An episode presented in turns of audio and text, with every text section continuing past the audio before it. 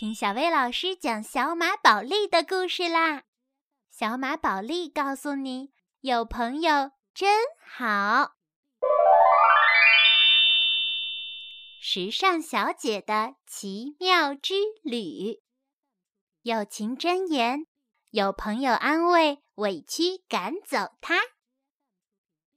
在时装周期间，珍奇要去精彩纷呈的马哈顿住上一个星期。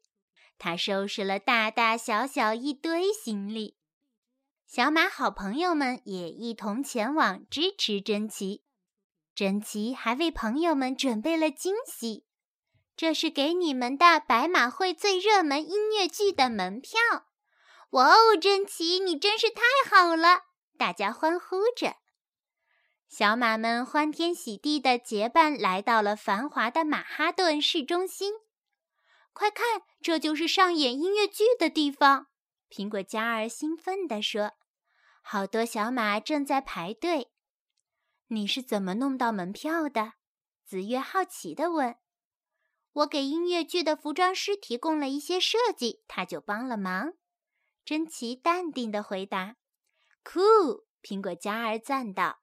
“马哈顿就是这样神奇的地方。”你为别人做了事，他也会帮你一个忙。珍奇侃侃而谈。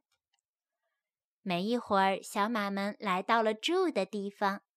欢迎来到玛丽华酒店，服务生热情地说：“请让我帮您把行李拿到房间去，除非你收下这份小费。”慷慨的珍奇给了服务生一颗大大的钻石。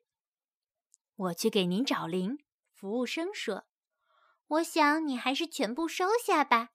说着，珍奇用魔法将钻石放进了服务生的口袋里。酒店门口有一辆马车出了事故，热心的小马们帮着修好了车轮。珍奇陶醉在自己的世界，一想到我的服装即将陈列在全小马利亚最迷人的城市中心，我就觉得美梦要成真了。还有什么需要我们帮忙的吗？珍奇子月问。我想没有了。珍奇思考了一下，回答道：“那些服装已经全部完成，用的是我新研发的一种面料。”珍奇接着说：“只等下午两点，带着衣服去赛场签到啦。”真有意思。那个大钟显示还有十分钟就到两点钟了。碧琪说。珍奇立刻变得紧张起来。我的天！展示中心在城市的另一头，如果不能准时赶到，就会被淘汰的。大家想帮珍奇打一辆马车，让他快点到达。可是排队等马车的队伍一直看不到头。正在这时，一辆马车竟然停在了大家的面前。新轮子特别好用。原来是刚才那位得到过帮助的司机。他接着说：“你们几位好心的小马，谁要用车？非常乐意为你们服务。”太棒了！珍奇跳上车说：“请在七分钟内赶到展示中心的大厅，谢谢。”马车咻的一下子跑了起来，大家终于可以放松了。等等。我们是不是忘了一件重要的事情？穗龙不紧不慢地说。这一问又让大家紧张起来。比赛服装，大家齐刷刷地瞪大眼睛惊叫着。珍奇准时赶到了。你好，我来参加时装周。珍奇气喘吁吁地说：“带好你的参赛服装，去赛道前做入场准备吧。”前台接待头也不抬地说：“参赛服装哦，我怎么把它给忘了？”珍奇感到十分绝望，趴在地上嚎啕大哭。突然，一个声音传来：“你的朋友说你急需这些服装。”珍奇抬起头来，原来是那位收到一整颗钻石作为小费的服务生，他帮忙及时把衣服送了进来。珍奇来到赛道，大赛的主办人普利姆早已经等得不耐烦了。为什么其他选手能至少提前半小时到，而你却在开始前几秒钟才到？珍奇心虚地解释了几句，却换来了更严厉的惩罚。你的设计被排在了最后一个展示。接着，普利姆向大家宣布：“你们去后台布置，迎接明天的彩排。”珍奇开始做准备工作。哦天哪，你的设计太漂亮了！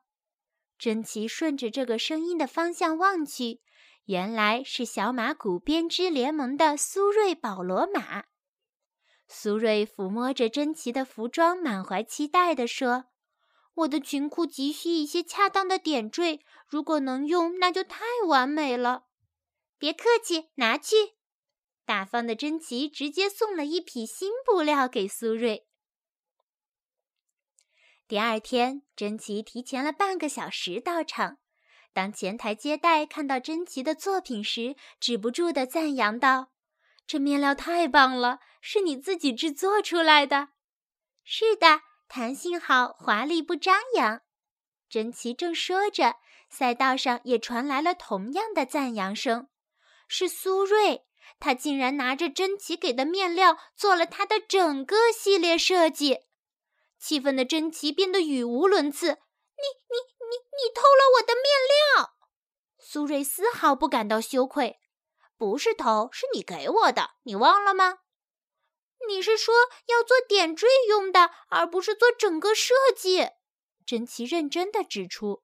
“你怎么那么快就用它做出所有的服装来了？”一提到速度，苏瑞抱怨道：“哪儿快了？”我的助手可可帕梅尔慢得就像乌龟爬，他差点让我失去了比赛资格。紫月和好朋友们每天都在马哈顿的市中心游玩，他们把计划安排的满满的。首先要去美容院打理鬃毛，苹果嘉儿说，然后去野地酒店吃顿大餐。碧琪接着说，吃完以后去看音乐剧。柔柔的话音刚落，大家就兴奋地闹成一片。朋友们一片欢声笑语，可他们没有注意到珍奇在一旁暗自抹泪。云宝第一个发现珍奇不对劲儿：“你还好吧？”受了委屈的珍奇倒在床上大哭起来，她断断续续地讲述了自己的遭遇。紫月安慰珍奇。不管遇到什么麻烦，我们都愿意帮你解决。对，朋友们异口同声地说：“只要找些新的面料，你就能重新开工啦。”重新振作的珍奇又开始研制新的面料和设计。这次的款式要比上次更前卫、更大胆。珍奇指挥朋友们开始工作。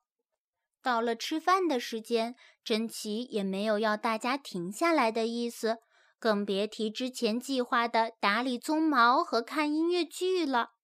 随着时间一点点流逝，朋友们越来越坐不住了。看着朋友们不耐烦的表现，珍奇抓狂的吼道：“我千方百计的给你们弄音乐剧的票，你们就这样报答我，在我需要你们帮助的时候抛弃我！”大家都被珍奇的话震惊了，但很快还是没精打采地垂下了头。珍奇愤怒地一跺脚，自嘲道：“好吧，你们今晚去看音乐剧，明天早上来看我没有时装的时装展，那样或许你们会更开心。”说完，珍奇摔门而去。朋友们决定要给珍奇准备好新的作品，他们忙了整整一夜。好啦，这是最后的部分。柔柔的话音刚落，珍奇突然冲进房间，一句话也没说，拿起作品就赶去赛场。珍奇甚至连句谢谢都没有对朋友们说。看着珍奇远去的背影，紫月气愤却又礼貌地说了句：“不用客气。”比赛已经开始了，选手们表现的都不错。台下的欢呼声此起彼伏，让我们再次为苏瑞·保罗马的神奇设计献上掌声。就连普利姆都止不住的赞叹。苏瑞下台时遇到了一旁观看的珍奇，他高傲地看着珍奇，嘲讽道：“看谁来了？你来展示你的抄袭设计吗？”珍奇虽然气愤，但却没有理会苏瑞。普利姆继续报幕。接下来有请小马谷的珍奇带来他的全新设计，能让大家耳目一新的酒店风尚。模特们一上场，观众席里就传来尖叫声。大家从来没有见过这么前卫的作品。珍奇感到很意外，他兴奋地自言自语道：“我迫不及待地想和朋友们……”话没说完，珍奇看到了台下那些空荡荡的、本来要留给朋友们的座位。珍奇，大家很崇拜你，请你。普利姆将珍奇邀到台上做精彩介绍。可此时，珍奇已经听不进任何话，他满脑子都是朋友们。终于，珍奇忍不住跳下舞台，飞奔回酒店找朋友们。可是刚到酒店门口，服务生就告诉他一个坏消息：他们走了。早上我看到……哦不，他们一定是回小马谷了。珍奇懊悔极了。他们那么拼命的为我工作，而我却对他们那么粗暴。天空似乎也感受到珍奇的心情，配合的下起雨来。伤心的珍奇孤单地走在雨中，越发的自责起来。朋友们对我那么温柔体贴，我没说感谢，还对他们挑三拣四。珍奇失落地回到比赛现场，想谢谢普利姆，顺便向他道个别，而苏瑞却拦住了他：“你最好避开普利姆，他正在大发雷霆。”话音刚落，子月他们推门而入。对不起，我们睡过了头，错过了比赛。子月说：“苏瑞说你输了，我们真的感到很遗憾。”什么？输了？珍奇有点意外，但很快露出无所谓的表情。我根本不在乎比赛，我那样粗暴的对待你们，你们怎么能原谅我？子月走进珍奇说：“昨晚或许不是最好的你，但我们了解你。”我们不会因为那件事改变对你的看法。你们是我最好的朋友，珍奇热泪盈眶，紧紧地拥抱大家。重归于好的朋友们开始计划新的行程。我为你们都安排好了，今天大家一起去看音乐剧。珍奇和朋友们边走边聊。躲在远处的苏瑞一阵窃喜，对一旁的可可帕梅尔说。你瞧，我让他远离普利姆，这招很聪明吧？不能让他们发现真相。可可露出为难的表情，他似乎并不赞同苏瑞。珍奇和朋友们一起观看了音乐剧，演出非常精彩。你是怎么让剧场同意单独为我们加演一场的？子月好奇地问。你还记得那个帮我买票的服装师吗？我答应为他制作下一个剧目的所有戏服，珍奇解释道。我能加入吗？一个声音打断了好朋友们之间的谈话。是可可帕梅尔，他带来了时装周的冠军奖杯，上面刻的是我的名字。我以为我输了，珍奇非常惊讶。你没有输。是苏瑞想要支开你们，让你没法领奖，这样冠军就是他的了。说着，可可自责地低下了头。对不起，和苏瑞工作久了，我以为这个城市的小马全是自私自利的，直到我看到了你们，是你们的友谊让我相信世界上还有更美好的东西，所以我辞职了。可可说完心里话，掏出一件礼物送给珍奇。珍奇十分感动，他说：“我想你现在需要一份工作，你愿不愿意帮我完成下一个剧目的全部戏服？”听到这话，可可高兴极了。这回珍奇可以安心的和朋友们在一起了，而且他们还多了一位新朋友。好啦。今天的故事就到这儿了，明天再来听小薇老师继续讲小马宝莉的故事吧。明天见。